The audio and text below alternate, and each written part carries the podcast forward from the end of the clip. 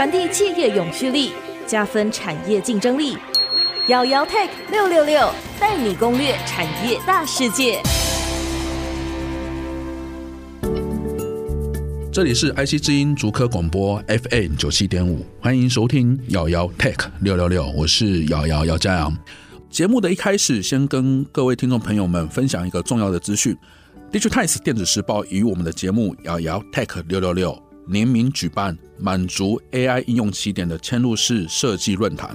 时间呢是在三月八号的星期五，就在台北的艾丽酒店。在这场论坛中，我们将会邀请到系统商、代工厂、软体商，从各个面向分析生成式 AI 为嵌入式系统带来的改变以及趋势。我们的节目呢，也将会走出录音室。瑶瑶，我本人将会跟嵌入式系统应用的典范企业嘉宾，针对打造生成式 AI 生态系的主题进行精彩的跨界对谈。欢迎各位上 Digitimes 官网活动家报名，满足 AI 应用起点的嵌入式设计论坛参加活动。我们三月八号见。今天要谈的题目是 CXL 这样的一个技术，它的全名叫做 Computer Express Link。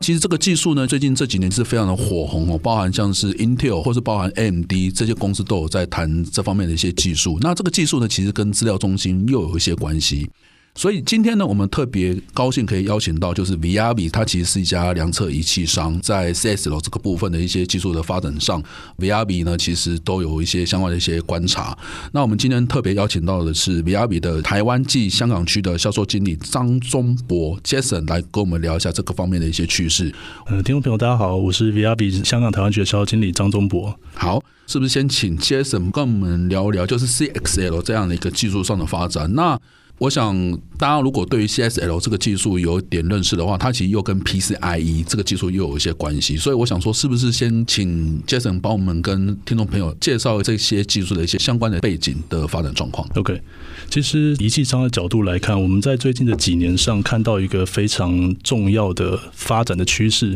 叫做所谓的 AI。AI 跟 CX 有中间的关联性，我待会会特别说明哦。但在 AI 当中，我不仅是 AI、IoT、各种智能城市、智能车载，跟等等等等的智能家电等等东西，它都取决于所谓的更快的运算，以及更快的传输速度。嗯哼。那这两个东西来讲，呃，那有几个新的技术就会展现出来。第一个，我们常常听到的，在更快的传输速度来讲，叫 Silicon Photonics，叫细光子。第二个，在所谓的资料中心到资料中心或资料中心到 switch 中间传输叫做八百 G 或一点六 T 的以太网络。第三个就是所谓的 PCIe 的 Gen Five、Gen Six，或者是未来会看到 PCIe Gen Seven。但这几个东西，大家都是包含所谓的传输速度或是 storage 或 server 中间运算当中。那有一个东西目前还没有被提到，应该说在我讲话过程中还没有提到一个非常重要的点，叫所谓的 memory。也就是记忆体的部分。那记忆体部分，我们怎么样用新的技术去撇除以前 CPU 所大量产生的延迟，或者是说 CPU 被大量的占据，被各式各样传输不同的频率所占据，我们就会有一个新的技术叫 CXL。那 CXL 它跟 PCI 关系非常单纯，CXL 它分成三种不同的 protocols，分成所谓的 CXL 打 IO、CXL 打 cache 跟 CXL 打 main。那基本上 CXL 打 IO 就是 PCI Gen 5。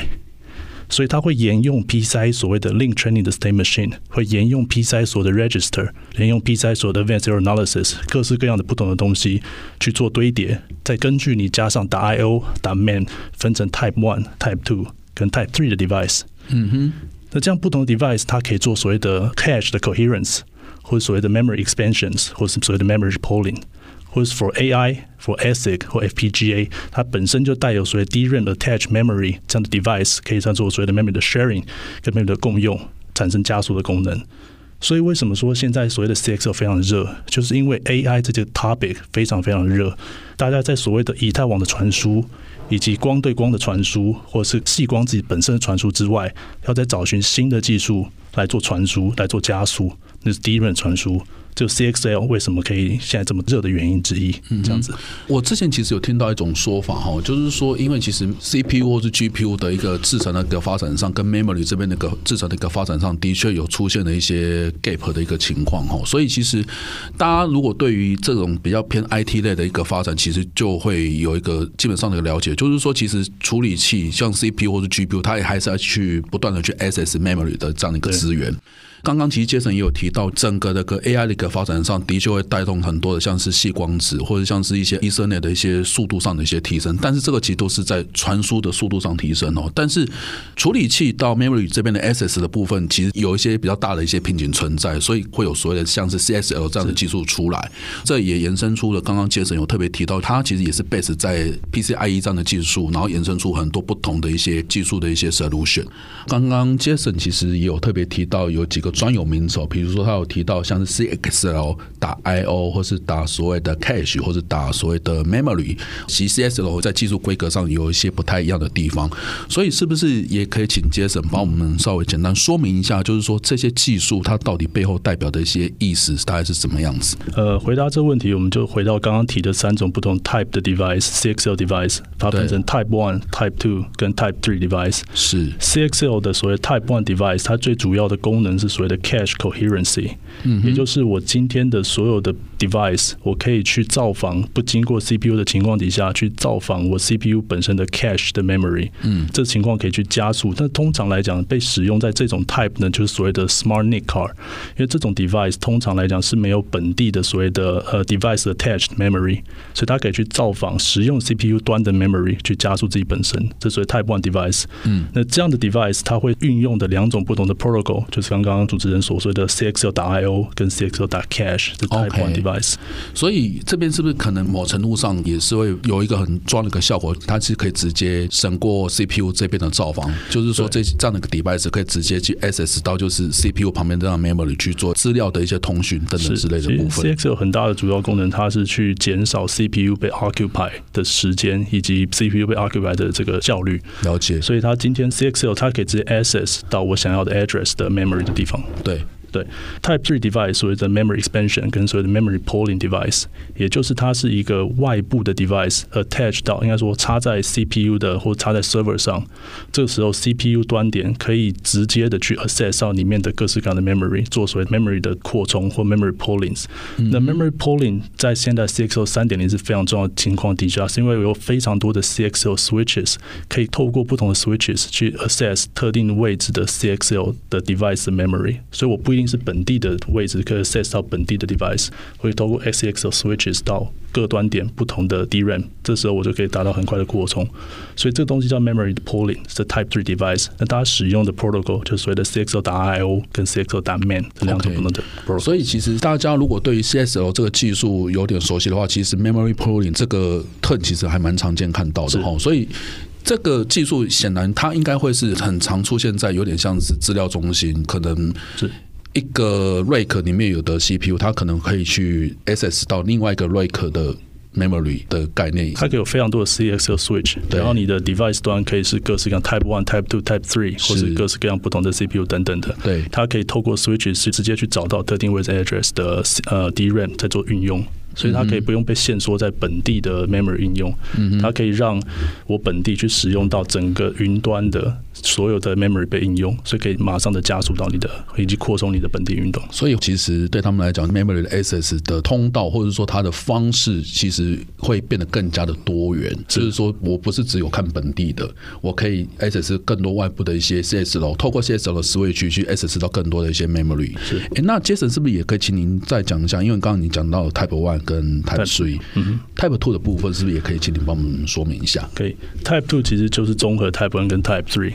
所以 Type Two 它会有 CXL 打 IO、CXL 打 MEM 跟 CXL 打 Cache 三种不同的 protocols。最主流的三种 Type Two device，第一个 AI 的，比如说 DPU 等等的所谓的 processing unit，第二种 ASIC，第三种 APGA。哦，了解。因为这三种 device 它都是有自己本身所谓 device attached memory。它可以做到所谓的 share 我的 memory 给外部 device，也可以收到所谓的外部 device 直接去被我 share，所以加速本地的状况。所以这是 AI 最主要运用 CPU 的场景，就所谓的 CXL Type Two。哦，原来是这样子，了解。其实 CSL 看起来它分成 Type One、Type Two 跟 Type Three。那其实这三种不同的 Type 其实有各自很重要的功能，像是我们常听到像是 FPGA、像是 ASIC 这样子的一个 Memory 的一些 Access，它其实就是会被归类在 Type Two。这样子的一个概念里面，所以我想，其实 CSL 这样的一个技术，它其实涵盖的范围蛮大的哦。它其实不光是只有谈 memory 的 access，它其实也会跟像是最近很红的，像是 FPGA 或者 ASIC，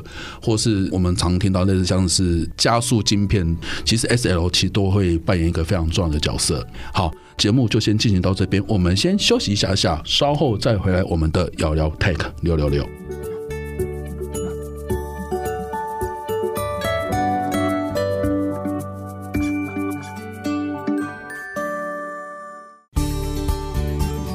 欢迎回到姚姚 Tech 六六六，我是姚姚姚嘉阳。我们的节目呢，除了在 IC 之音官网 AOD 可以随选随听以外，我们同步也在 Apple 以及 Google 的 Podcast、Spotify 还有 KKBOX 都有上线。欢迎各位可以上 Podcast 搜寻我们的瑶瑶 Tech 六六六，记得按下订阅，才不会错过每一节的节目。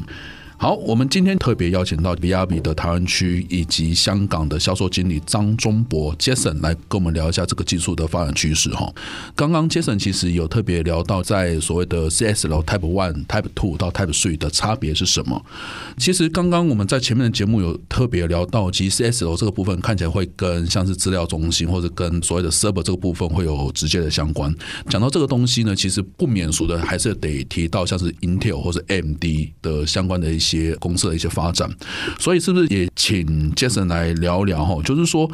其实像是 Intel、AMD 都有投入这样的一个技术的发展哦。所以目前 CXL 在整个全球的整个产业的发展的情况大概是怎么个样子？OK，应该说这 CXL 技术在一开始的时候其实是被 Intel 所提出来的，他那时候是要 compete 它的 competitor 所提出来所谓的 Gen Z 或 C6 等等不同的规范。那 CXL 被提出来之后呢，Intel 它走的方向，在它的前一代的所谓的 Sapphire Rapids 这个 chipset 当中，是往 Type One 跟 Type Two device 做 support。但反过来，在世界上其他的不同的 device 厂商或是 chipset 厂商来讲，他们反而是往 Type Three device 上走。所以从市场上，如果我们去找各式各样不同的呃 memory 厂商，或是所谓的 memory controller 厂商、memory polling controller 厂商或 retimer 厂商来讲，他们倾向往 Type Three 的方向去做执行。嗯，但所以说市场上被分成两大派系，第一派 I 公司为头的往 Type One 往走，接下来 rest of the companies 就是走所谓的 Type Three device。嗯，那未来来讲，Type Three device，Intel 也有 plan 在这方面，在它的下一代的晶片中去做 support，这是我目前看到的状况。但是要 enable CXL 这样的一个 environment，最大最大的困难点，我目前看到是几件事，所谓的 peripheral 的 device 的 support，它包含了所谓的 retimers，包含了 CXL switches IC，包含了刚刚提的 memory polling controller 跟 memory controllers。那 CXL Switch IC 目前之前在 OCP 展会上来讲，Broadcom 有 launch 了它的一个 IC，但目前只有听到那个 support，所以还需要更多的不同的 IC 厂商在 CXL Switch 上面去做投入。嗯、那第二个 Retimers，Retimers 是做 server 来讲非常必要的一个 IC chipset，它可以大幅的去做讯号量测的做调整、做改善，以减少所谓的 latencies。嗯。但是为什么说问题很大？目前在 PCI Gen 5还没有办法去弥补这件事情，是因为目前厂商所提出来的 Retimers 都是有所谓的 latencies 过大的问题，都还无法达到 CXL 它真正要达到 memory polling 以及所谓的 cache coherency 这种状况来讲的 latency 的需求，所以这个必须要等到 PCI Gen 六的时候才有办法解决。而 PCI Gen 六目前我们也知道也在刚萌芽阶段，应该说 chipset 有，可是 device 端还在刚萌芽阶段，可能要到明年甚至明年底后年的时候才会有 device，所以这个部分在 retimer 来讲是会有比较大的一个困难点，在这边需要大家说 support。那另外，以前来讲，我们所有的厂商都在做所谓的 storage 的 latencies 的调制，都针对 SSD 或是 HDD 这种所谓 hard drive 或 solid state drive 的这种 storage 调制比较有 sense，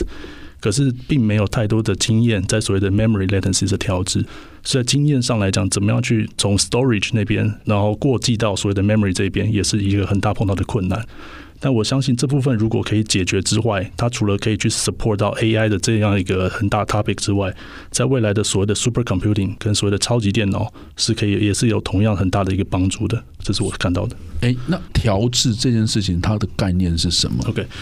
通常来讲，我们 chipset 从 CPU 出来之后，我们会经过非常多的不同的 IC 的走线，在我们的 PCB 板上。是这些 IC 走线根据它长短的关系，会有额外产生不同的 latency 或是讯号的衰减。OK，所以一个 server 非常大，我在 CPU 端点，我要走到 storage，走到我的我 NIC card，走到我的显示卡的时候，会有非常大的长度。这长度必须要在中间放我们 either 是 redriver 或是 retimer，它可以去调整讯号，把它补充。有点像是我们在做 telecom 来讲，我们需要一些额外的小基站，有些基站帮我把讯号再增强、增幅这种概念，有点像，或者说是维持维持它的一个讯号的一个品质跟它的 quality 嘛？是的，对不对？OK，所以调制你们讲的是这样的一个概念，就是说想办法去从 A 点到 B 点，怎么去维持它这样的一个讯号的一个完整性？是的，了解。所以虽然 Intel 看起来它产品线其实都有在做演进哦，应该他们也想要把 Type C 这个部分其实也可以纳进到他们整个一个产品的一个功能里面。可是你刚刚也提到一件事情，就是说其实要去把这个 CSL 市场搞得比较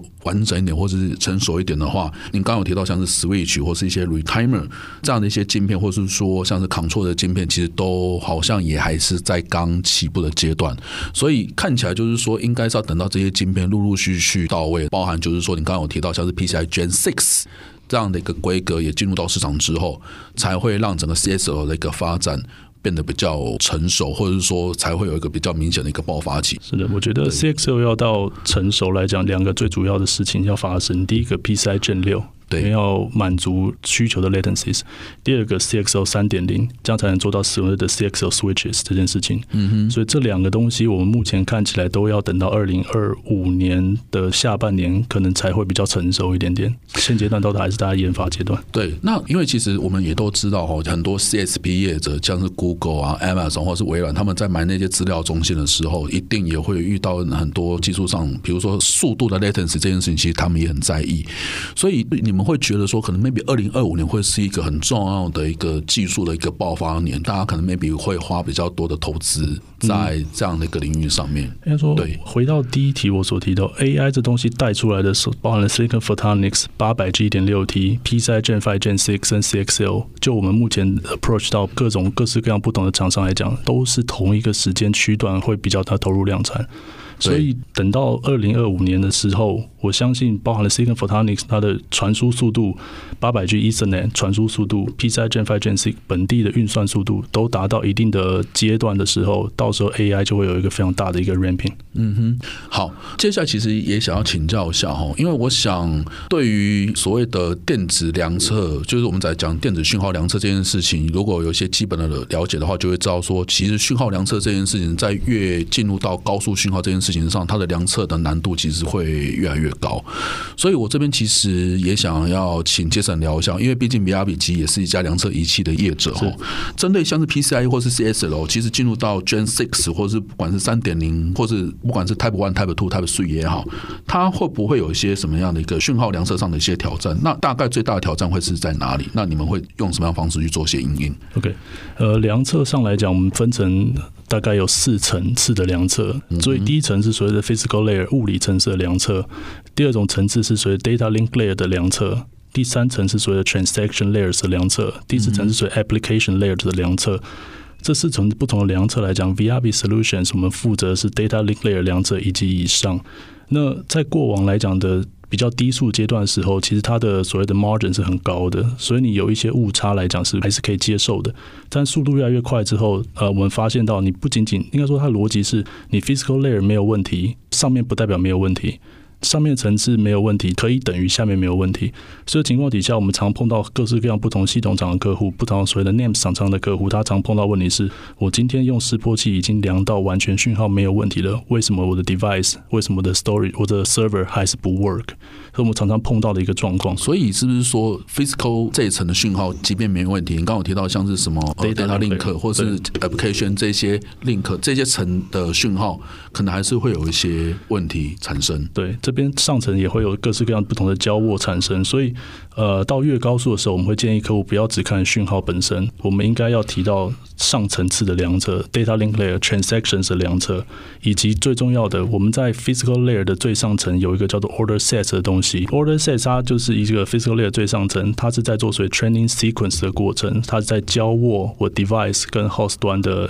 呃能力。的一个过程。OK，所以在这件事情上来讲，我们碰到大量的客户，纵使讯号量测本身没有问题情况底下，但在 training sequence 在 training 的过程上，我们叫做 LTSSM 的这个过程上碰到非常大量的问题，那这个问题必须用 protocol 方式去做处理。嗯哼，嗯哼。是 OK，因为按照阶层的意思，应该是说 physical 应该是最下层的，然后一路往上会有各个不同的阶层的一些问题是需要去做讨论，然后是。包含说你们刚刚有提到像是一些 handshaking 的部分，或者说刚刚有提到像什么 order 这些 order set 这个部分，都会是很重要的关键，所以他们应该会是比较偏向是有点像是 digital 的概念，可以理解，可以这么理解。OK，所以其实这部分也都会是很重要的一个关键，所以其实对于系统公司或是对于 IC 设计公司来讲，这些部分其实也都是需要去留意。是的，OK。那我想我们的节目就先进行到这边，瑶瑶 Take 六六六，下礼拜三见，拜拜，拜拜。